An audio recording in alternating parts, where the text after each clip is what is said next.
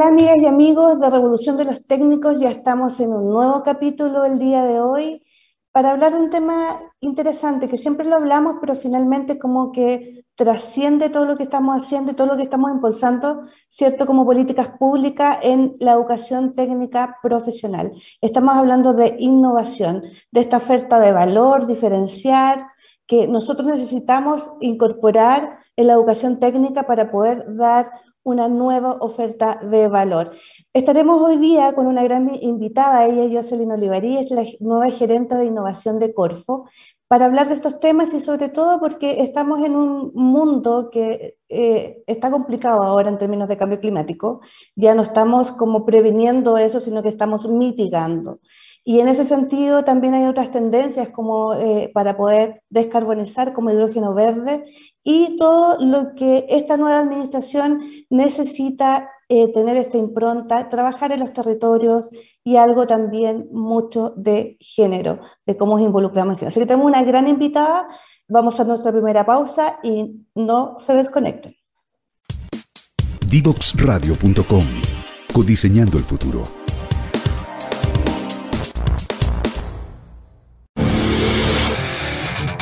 Si quieres descubrir el valor de las ciencias de la computación en el desarrollo de los niños y jóvenes, no te puedes perder. Día Cero. Día Cero. Todos los jueves a las 18 horas, junto a Belén Bernstein y sus invitados. Día Cero. No te quedes fuera.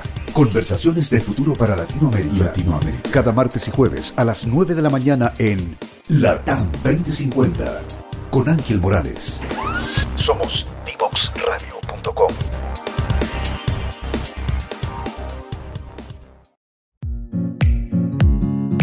La economía circular es fundamental para los desafíos que estamos enfrentando como humanidad. Al nosotros, al poder rescatar alimentos que van a ser desperdiciados, no solamente rescatamos los alimentos en sí, sino que rescatamos todos los recursos que fueron utilizados para cultivar esos alimentos. El agua, el trabajo, la energía que está detrás de esos insumos. Nosotros lo que hacemos es trabajar con empresas de alimentos que como parte de su proceso productivo desperdician ciertos elementos. Normalmente se desperdicia la pulpa de frutilla. Esta pulpa de frutilla la traemos a esta planta que está especializada en economía circular de alimentos y la transformamos en un nuevo ingrediente que es una fibra de frutilla en polvo que puede ser aplicada en diferentes productos. Finalmente, a través de procesos de diseño y tecnología, los transformamos en diferentes productos como alimentos saludables, funcionales y suplementos alimenticios.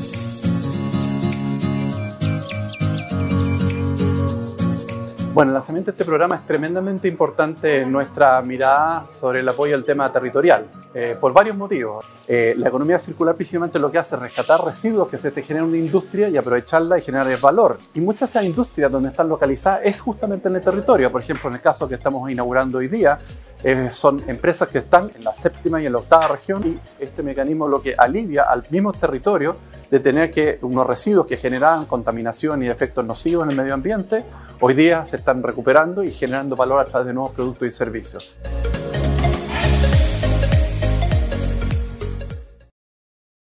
Ya estamos de vuelta en esta primera pausa, recordando que el día de hoy tenemos una gran invitada que nos viene con muchas novedades.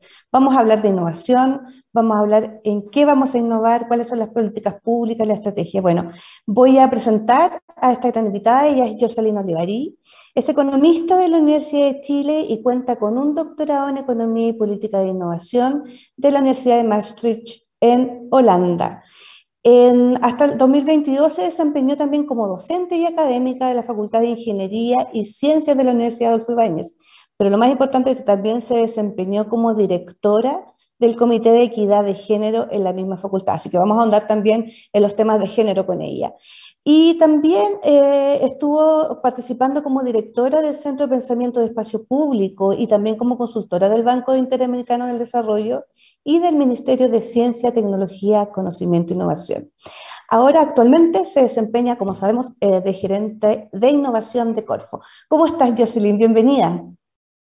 Muy bien, muchas gracias por la, por la invitación. Encantada de estar aquí en el programa. Buenísimo. Oye, queremos empezar eh, conversando sobre la estrategia, ya que tenemos una nueva administración, hay políticas públicas con la, como la innovación que es transversal, obviamente llevamos harto tiempo hablando de innovación en el sistema, pero sin embargo eh, ahora hay una impronta, hay una impronta que, que es particular, que, que, tiene una mirada un poco distinta. ¿Nos puedes contar y contar a nuestros auditores también cuál es esa estrategia y cómo la Corfo va implementar esa estrategia y esa política pública en innovación? Bueno, el nuevo gobierno viene con estos ejes cierto transversales eh, que tenemos que ser sostenibles. Eh, también eh, es un gobierno feminista y también descentralizado. Entonces, con estos lineamientos es que llega esta nueva administración, también a Corfo, promoviendo también la innovación como un medio para poder ir cumpliendo ciertos desafíos que enfrentamos como, como, sociedad. Se ha puesto mucho énfasis en los temas de sostenibilidad, los compromisos que tenemos, ¿cierto?, a llegar a la carbono neutralidad al año 2050. Y eso quiere decir que a través de los esfuerzos en innovación, el desarrollo de nuevas tecnologías, el desarrollo de nuevos productos, ciertos nuevos procesos, podamos ir tributando al cumplimiento de estos eh, objetivos, estas misiones, como se les ha llamado. Por lo tanto, desde el gobierno lo que se quiere hacer es implementar este nuevo modelo de desarrollo productivo, donde a través de eh, el trabajo que vamos a hacer muy de cerca con las regiones eh, y también utilizando la innovación, eh, a la ciencia, al conocimiento y a las tecnologías, cómo podemos ir creando soluciones que permitan em, abordar estos desafíos. Por lo tanto, el enfoque que tiene la Corfo es desarrollo productivo, desarrollo de distintas industrias, por ejemplo la del hidrógeno verde, que se ha hablado mucho últimamente, eh, donde se incorpora eh, distintos actores, ¿cierto?, de los ecosistemas de innovación dentro de las mismas regiones. Entonces, eh, la especificidad local, la idiosincrasia y la particularidad de cada región es importante que sea considerada para poder agitar, ¿cierto?, cada uno de los ecosistemas para que los actores vayan participando, vayan interactuando, la academia, los centros de formación técnica, las empresas, eh, los mismos también, las mismas autoridades eh, también eh, de cada una de las regiones, ir pensando en una estrategia conjunta que pueda ir cerrando ¿cierto? las brechas productivas que enfrentan cada una de las regiones y la innovación viene también aquí como, como un medio para ir eh, solucionando estas problemáticas, ir sofisticando un poquitito más el, el quehacer productivo, pensando también en desarrollar industrias que permitan además incorporar empleo de calidad. Eh, este está eh, también objetivo del trabajo decente es muy importante. Entonces, mm. de esa manera podemos ir generando contenido local y además tributando al, a los objetivos que tenemos como país. Buenísimo. Entonces, antes, obviamente, en, en, administraciones pasadas estábamos en el foco, ¿cierto?, de, de, hacer la innovación, porque un tema es la competitividad, pero ahora tenemos el, el, para qué estamos innovación, estamos haciendo innovación, con una misión que en realidad que esta innovación llegue para todos, que los beneficios obviamente sean en la localidad, en el territorio, y algo que tiene mucha consecuencia y mucho enlace con los centros de formación técnica y la educación técnica profesional en general, ya que está en los territorios y que responden eso. Pero ahí te quiero preguntar eh, también cómo es tu visión respecto a cuál podría ser el rol de, en esta nueva estrategia de, la educación técnica ya que siempre estado un poquitito más alejada, estamos impulsando, ¿cierto? Pero ¿cuál podría ser el rol que podría cumplir? Mira, cumplen un rol fundamental. Eh, la verdad es que como país estamos al debe en, la formación de, técnicos que son fundamentales para, participar de, todas las actividades de innovación y también de desarrollo productivo. Viene el desarrollo, por ejemplo, de la industria del hidrógeno verde, donde se van a demandar ciertos técnicos eh, electrónicos, técnicos químicos, técnicos eh, eléctricos también. Eh, también, y eso implica eh, tratar de ir incorporando em, nuevas demandas del sector productivo para que vaya despegando ¿cierto? esta industria y que en este contexto se vayan, por ejemplo, eh, actualizando las mallas curriculares de tal manera de que desde, lo, desde los centros de formación técnica se puedan ir creando profesionales que puedan ser parte del desarrollo de esta industria. Por lo que no queremos que nos pase nuevamente que se desarrolle una industria, por ejemplo, la industria eh, eh, eh, fotovoltaica, por ejemplo, solar, ¿cierto? Y que después tengamos que importar personas de fuera para que puedan proveer los servicios que requiere la industria. Lo que queremos es que esas personas se capaciten desde acá, desde el día uno, y por lo tanto algunas de las cosas que se pueden hacer es que dentro de estos proyectos, ¿cierto? Que ya están, eh, algunos ya están instalándose, ¿cierto? Eh, algunos proyectos pilotos de producción de hidrógeno verde que desde el día uno se pueden generar eh, pasantías, donde haya una, una, interacción permanente de estos profesionales, personas que están trabajando, o sea, que están estudiando en institutos profesionales y en centros de formación técnica, que se vayan vinculando desde el día uno al quehacer de estos proyectos. Buenísimo. Y eso, eso tiene, tiene todo sentido, como dices tú, la experiencia de fotovoltaica, que llegaron técnicos de afuera para poder hacer, y nos estábamos medio atrasados. Entonces, y como tienes la mirada territorial, tienes la mirada de entorno, porque estas plantas van a estar en los territorios, eh, estamos haciendo el ecosistema alrededor de esta industria totalmente eh, en línea con, lo que está haciendo. Y otra, otra pregunta te quiero hacer, Jocelyn.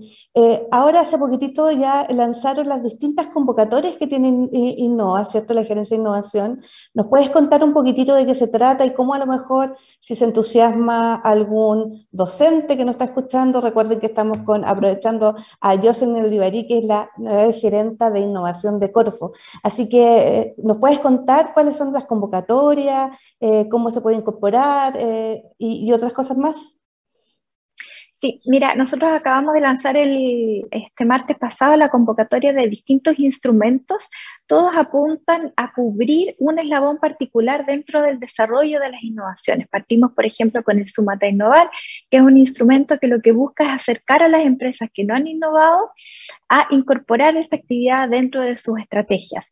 Y la particularidad que tiene el Sumata Innovar es que viene una empresa que en colaboración con un partner, lo que nosotros le llamamos que puede ser una universidad o un centro de investigación, la idea es que colaboren con algún partner para ir generando algún tipo de solución eh, innovadora que responda a alguna problemática que tiene una empresa. Estos son subsidios, por ejemplo, que llegan hasta los 10 millones de pesos eh, eh, cofinanciamiento eh, de, de, alrededor de un 70%. Entonces, esa es una avenida, por ejemplo, donde una empresa puede colaborar con un centro de formación técnica que estén generando conocimiento muy aplicado para resolver alguna problemática que tenga la empresa. Por lo tanto, existen avenidas aquí de colaboración.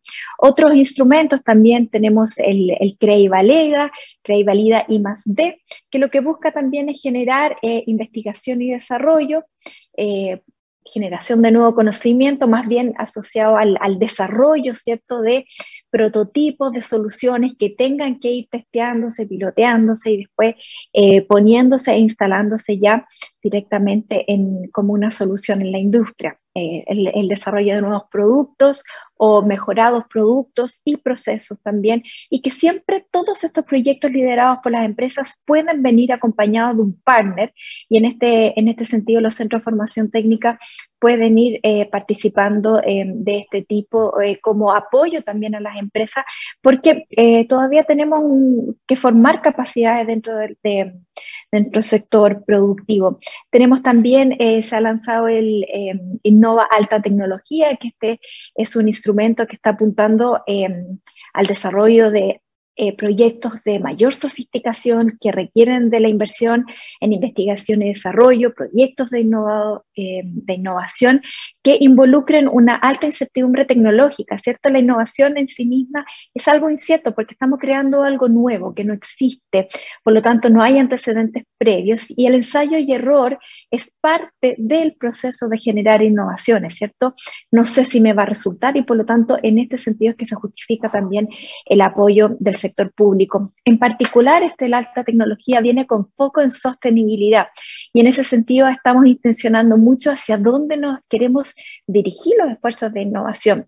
Dentro del paraguas sostenibilidad tenemos desafíos como la eficiencia hídrica, la reconversión, por ejemplo, eh, en el uso de energía de las empresas, cómo traspasamos de diésel a la utilización de energía más verde.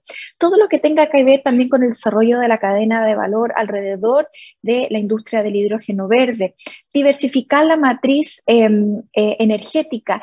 En todos estos proyectos de alta sofisticación tecnológica siempre se van a requerir técnicos eléctricos, técnicos eh, químicos, eh, en electrónica, por lo tanto hay un espacio y nosotros estábamos pensando, por ejemplo, que una de las pedidas que podríamos hacer o una de las iniciativas que podríamos incorporar en estos llamados, em, una vez que sean adjudicados, que incorporen a los centros de formación técnica, porque tenemos que hacerlos parte, haciendo mm. pasantías, por ejemplo. o, prácticas también, pasantías, también prácticas también que, que, nos sirve mucho para que los chicos de, y, no tan chicos, porque entendemos también que la educación técnica también es una educación donde hay adultos, ¿cierto?, que se quieren formalizar y que tienen trayectoria formativa. Así que excelente noticia. Mira, amigos y amigas de eh, Revolución de los Técnicos, tenemos una gran noticia.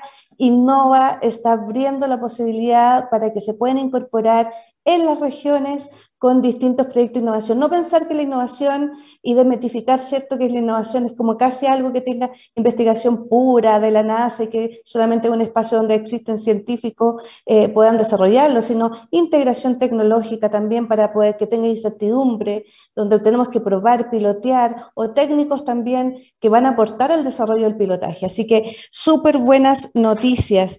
Em, otra cosa que quería preguntarte, sobre todo porque en las regiones, eh, los distintos eh, niveles de, ecosistema, estamos diciendo que en general las capitales regionales como que concentran lo que pasa en innovación.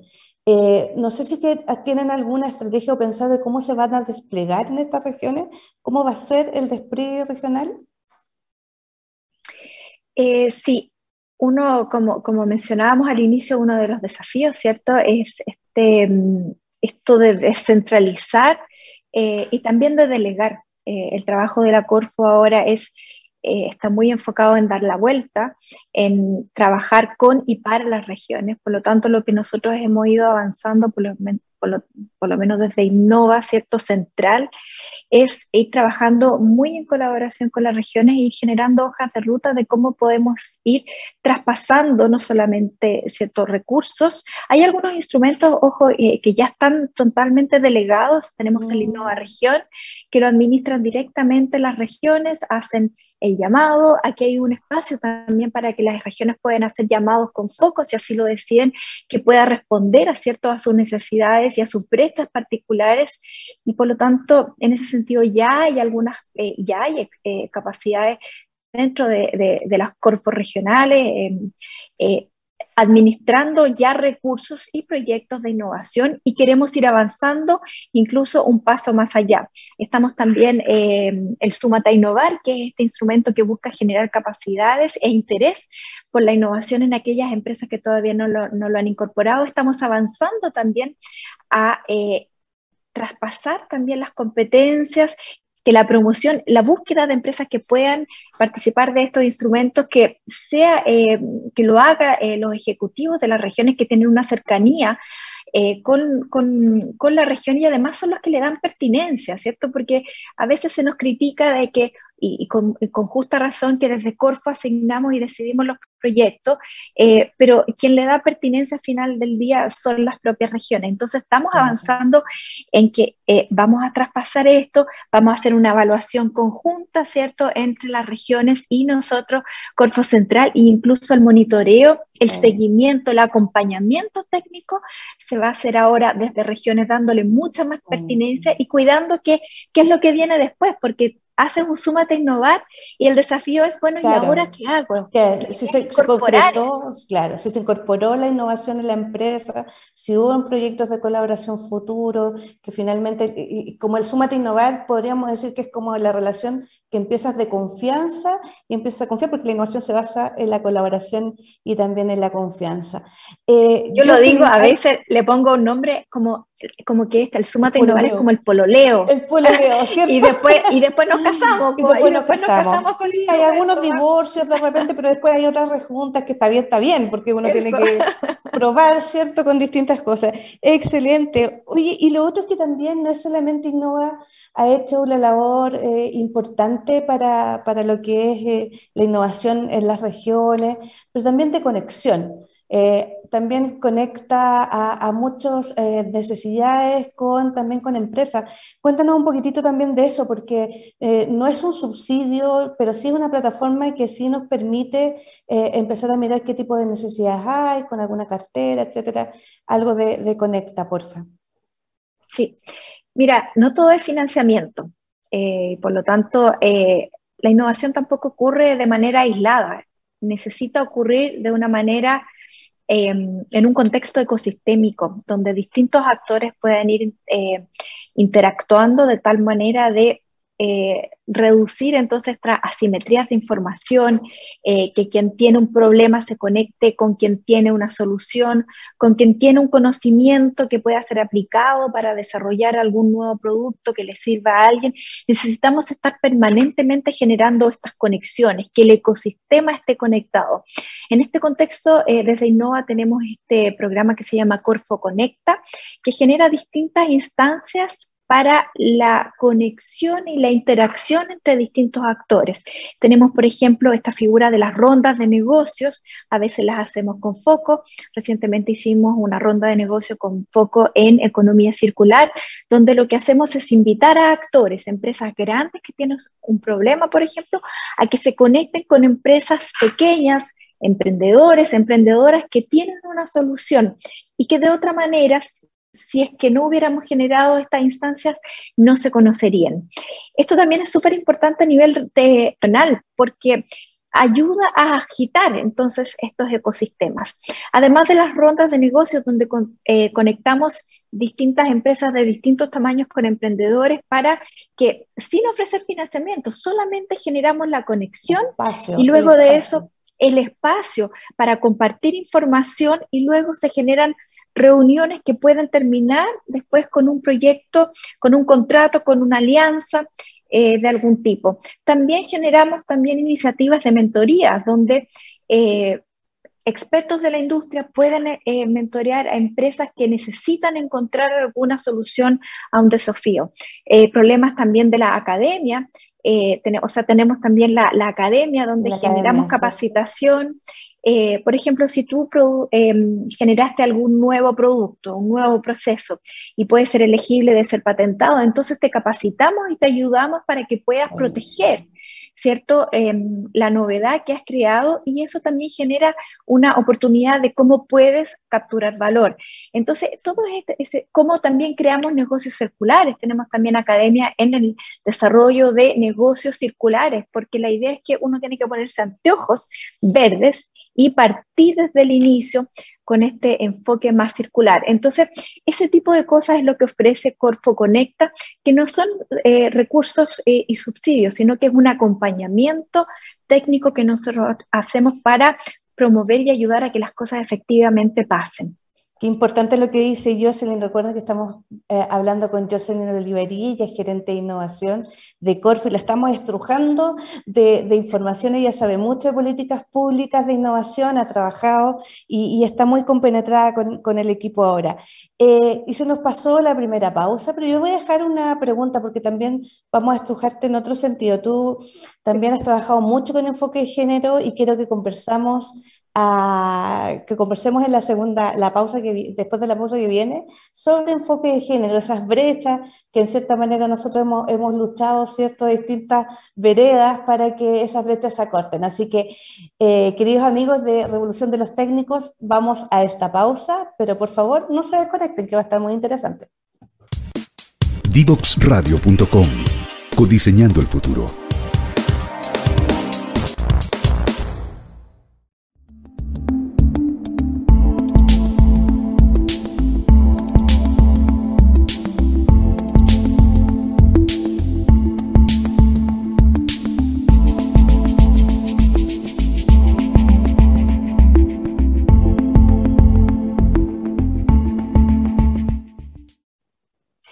Ya estamos de vuelta en este programa que ha sido, pero súper entretenido. Le hemos sacado el jugo a Jocelyn Olivarí, la nueva gerenta de innovación de Corfo. Y dejamos una pregunta planteada que a mí me interesa mucho y, los que han visto todos los programas siempre pregunto eh, sobre los temas de enfoque de género. Yo creo que hay que poner estos temas, hay que visibilizarlos y tenemos aquí una experta que ha estado también de directora. Eh, sobre todo y ha trabajado mucho en los términos del sistema y el ecosistema de innovación, de ciencia, tecnología, conocimiento e innovación, ¿cierto?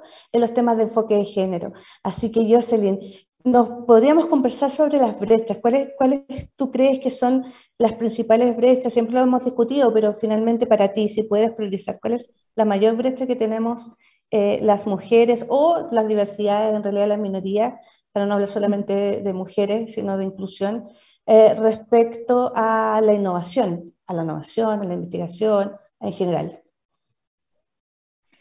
Eh, bueno, eh, brechas hay muchas, ¿cierto? Y tenemos brecha salarial, ¿cierto? muchos estereotipos de género, sobre todo en este ámbito que a mí me compete, que es el tema de la, de la innovación. Tenemos brechas, obviamente, en la formación de mujeres en áreas STEM. ¿Cierto? En estas áreas, por sus siglas en inglés, en ciencia, tecnología, ingeniería y matemáticas. Em, a pesar de que se han hecho avances, todavía, por ejemplo, en promedio la, la, la participación, la matrícula de mujeres, por ejemplo, en áreas vinculadas a las tecnologías, a las a la, ingeniería también es del 30% y producto también de este, esto que se ha llamado como la tubería con fugas, vamos perdiendo a las mujeres también a lo largo de la, del desarrollo profesional, entra un número reducido de mujeres, se gradúan menos, hacen magíster eh, incluso menos, doctorados menos y también em, pocas mujeres dirigiendo agendas de investigación, eh, también eh, liderando también empresas de base científico-tecnológica. Hemos hecho avances, pero todavía eh, necesitamos abordar esas brechas. y uno podría preguntarse, bueno, ¿por qué esto es un tema de justicia? Y la verdad es que va más allá de un tema de, de justicia y de equidad de género. en el fondo, muchas veces por temas de estereotipos de género y porque se espera que la mujer ocupe un cierto rol en la sociedad, estamos perdiendo talento femenino, talento que pudiendo aprovecharse eh, de otra manera, eh, no se está haciendo. Y ojo, eh, quiero ser enfática, aquí no es una crítica a que una mujer decida estudiar otra cosa, eso está perfectamente, o, o que se dedique la familia, eso, eso está bien.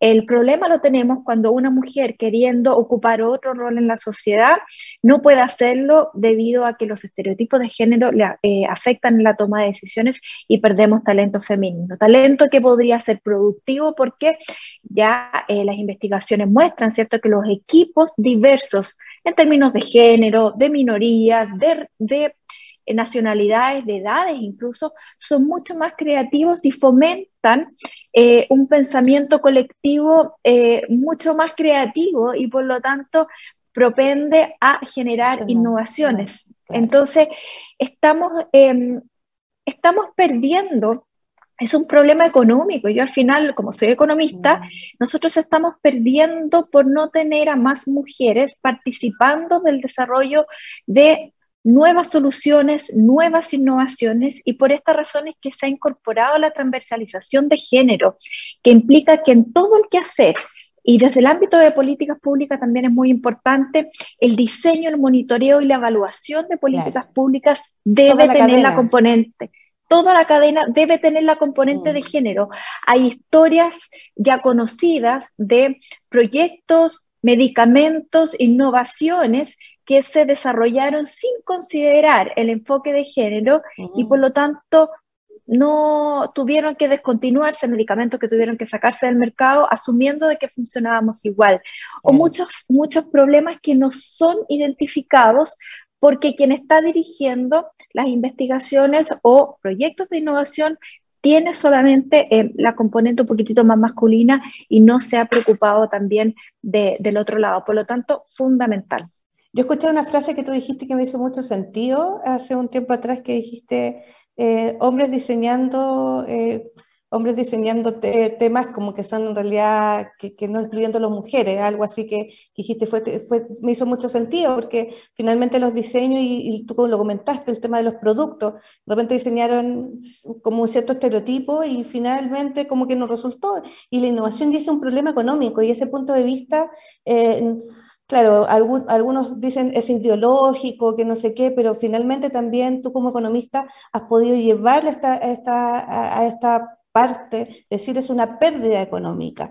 Y, y ahí te quería comentar también, para, en esto que en la educación técnica profesional pasa mucho, hay mucha deserción, incluso en las prácticas profesionales, aquellas carreras que están más masculinizadas, conversábamos hace un tiempo atrás junto con, con la gente del Ministerio de Educación, eh, desertan desde la práctica profesional porque finalmente no encuentran un espacio que esté habilitado, por ejemplo, para hacer cambios de, cambios de, no sé, de turno, cambios de ropa, etc. Entonces, como ese pensamiento, uno diría, oye, pero si es algo súper básico, si alguna, en el restaurante tú tienes eh, espacios distintos, pero cuando tú vas a una práctica te enfrentas con, esa, con eso y dices, no, yo no estoy para esto.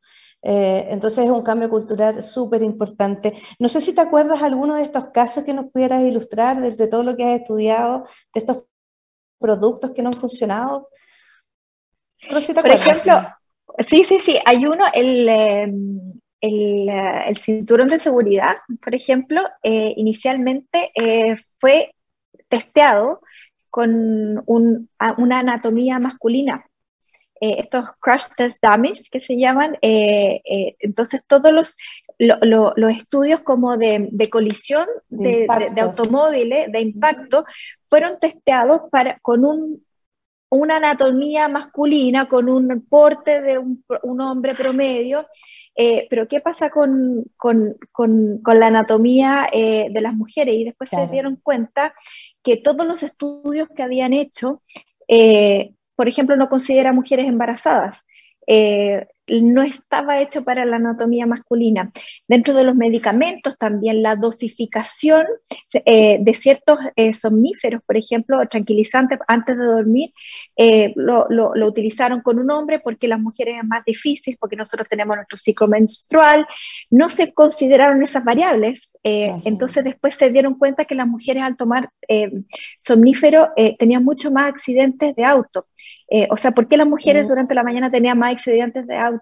Y encontraron que era porque estaban tomando cierta dosis de ciertos somníferos que, no correspondía. porque no había sido testeada la dosificación diferenciada entre hombres y mujeres. Entonces, cuando tú tienes a, hombres que están liderando ciertas agendas de investigación o ciertas innovaciones y no estás eh, incorporando la especificidad de las mujeres, entonces, al final, em, y ojo que somos en la mitad de la, la población. Es que eso te iba a decir, que la, mitad, del mercado, La mitad del mercado que, que te, te, puedes, te, olvidas de él y puedes perder económicamente. También es súper importante porque pierdes económicamente.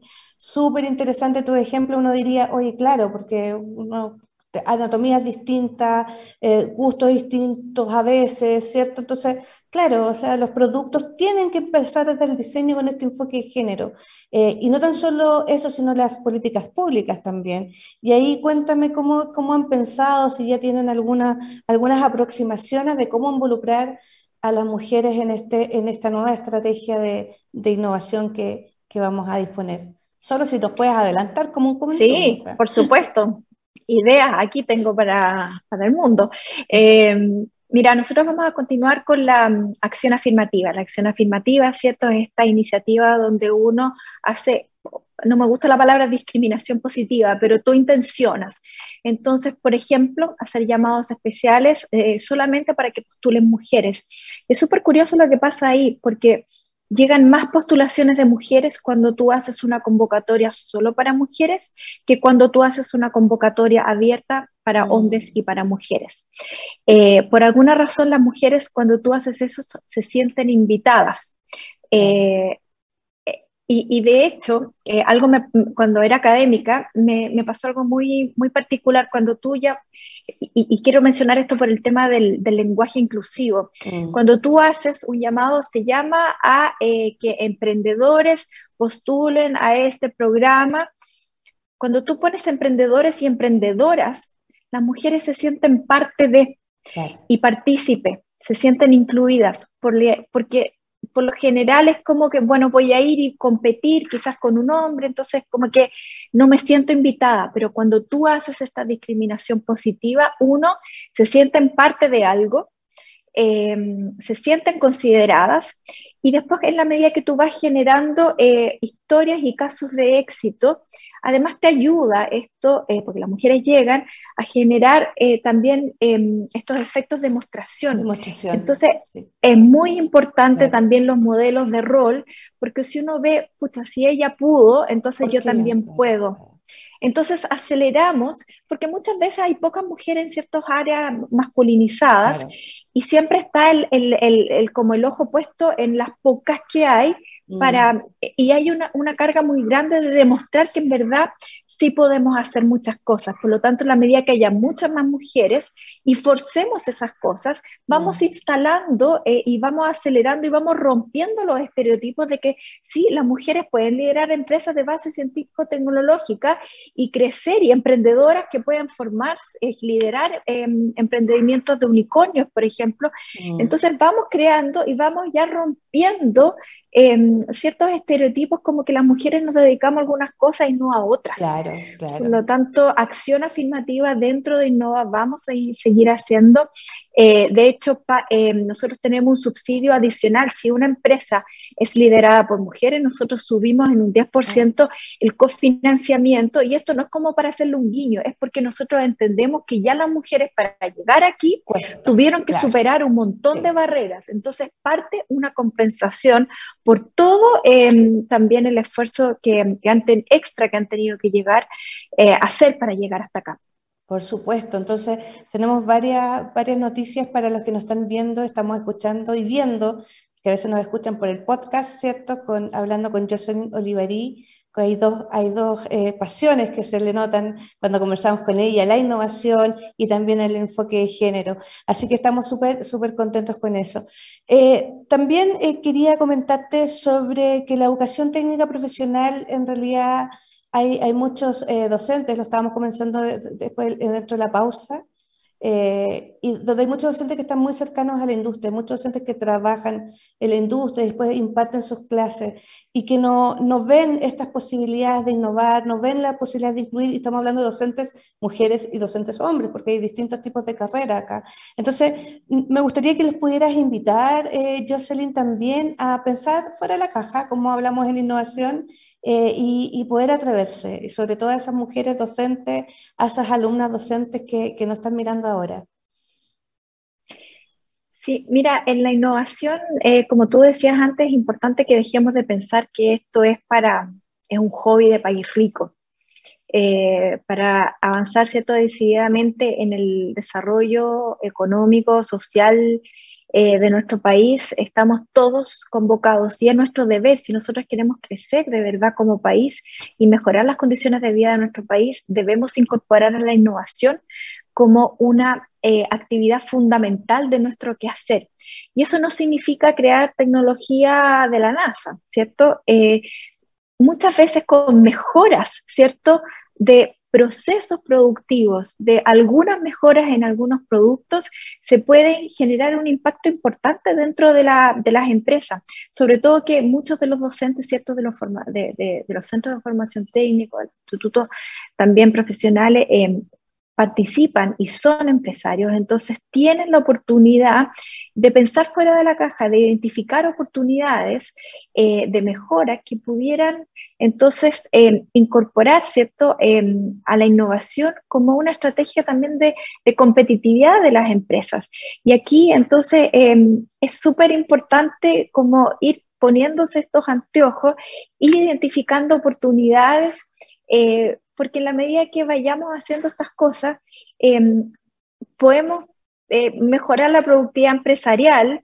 Eh, eso implica también eh, la contratación de nuevo capital humano y no estamos hablando solamente de doctores, tenemos programas de inserción de capital humano avanzado, pero aquí estamos al debe también, necesitamos a em, personas técnicas, a hombres y a mujeres. Recordemos que necesitamos equipos diversos que puedan estar cada uno trayendo desde su rol, de su placer, desde su conocimiento, todos contribuimos algo, desde los doctores hasta los técnicos, las empresas em, e incluso el sector público, cada uno tiene su rol. Así que los invito a pensar fuera de la caja, a ver esto como una posibilidad, porque la medida que vayamos incorporando esto y vayamos cada vez mejorando, haciendo cosas nuevas, uno le va agarrando como el gusto y es como, oye, generó una mejora de proceso, generó un impacto, por ejemplo, en mi empresa, sobre todo ahora que viene eh, mucha regulación ambiental. La mm. sola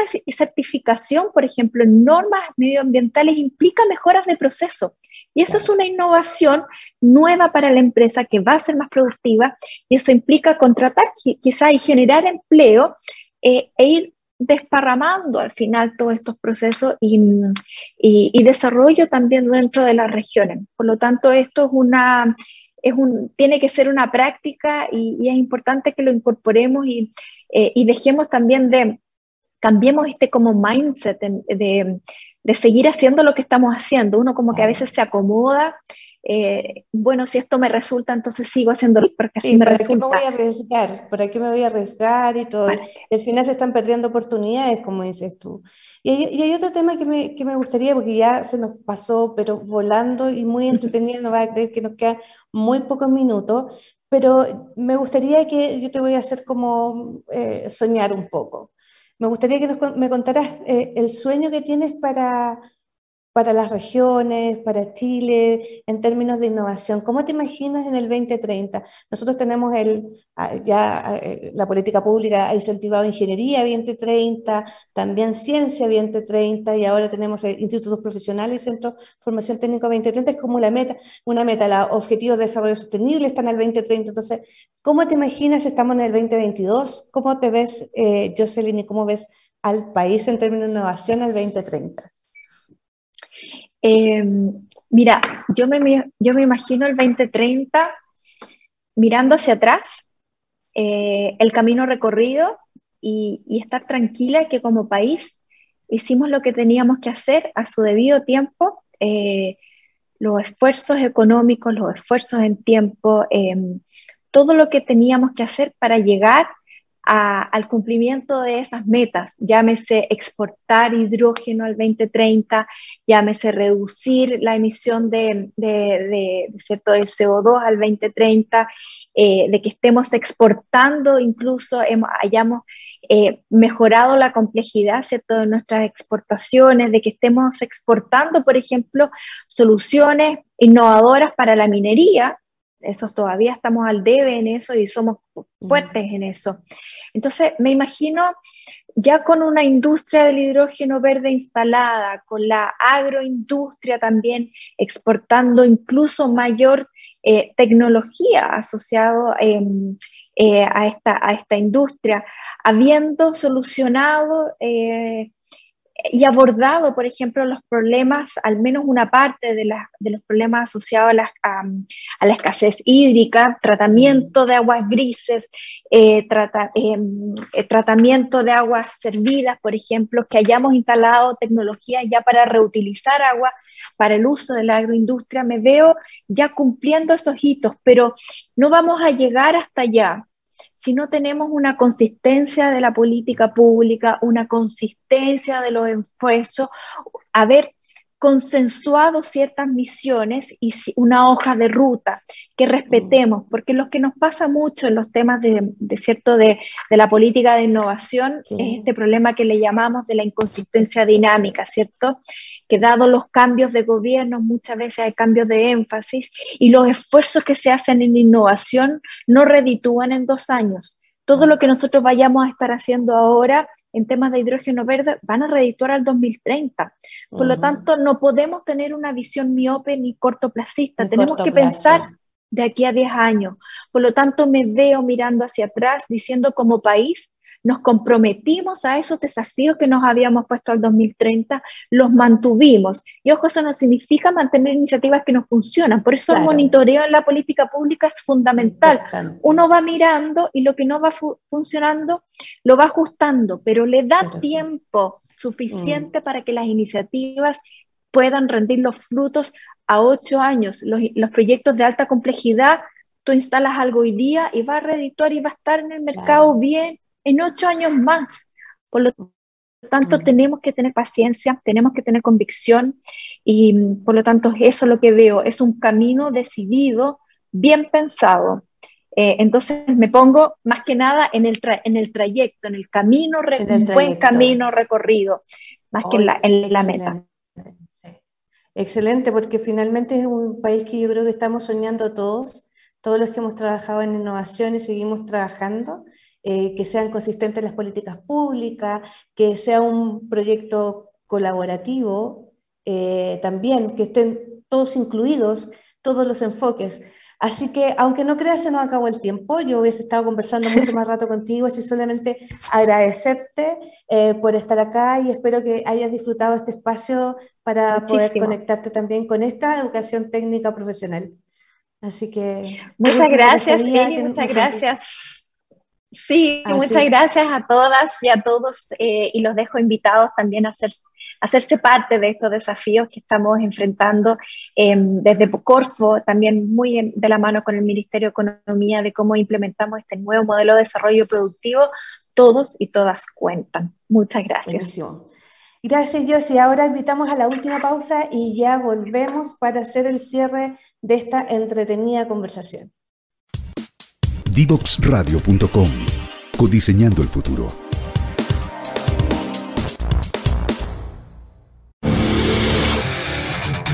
Si quieres descubrir el valor de las ciencias de la computación en el desarrollo de los niños y jóvenes, no te puedes perder. Día Cero. Día Cero. Todos los jueves a las 18 horas, junto a Belén Bernstein y sus invitados. Día Cero. No te quedes fuera. Conversaciones de futuro para Latinoamérica. Latinoamérica. Cada martes y jueves a las 9 de la mañana en LATAM 2050 con Ángel Morales. Somos divoxradio.com.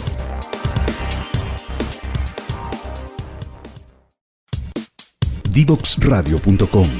Codiseñando el futuro.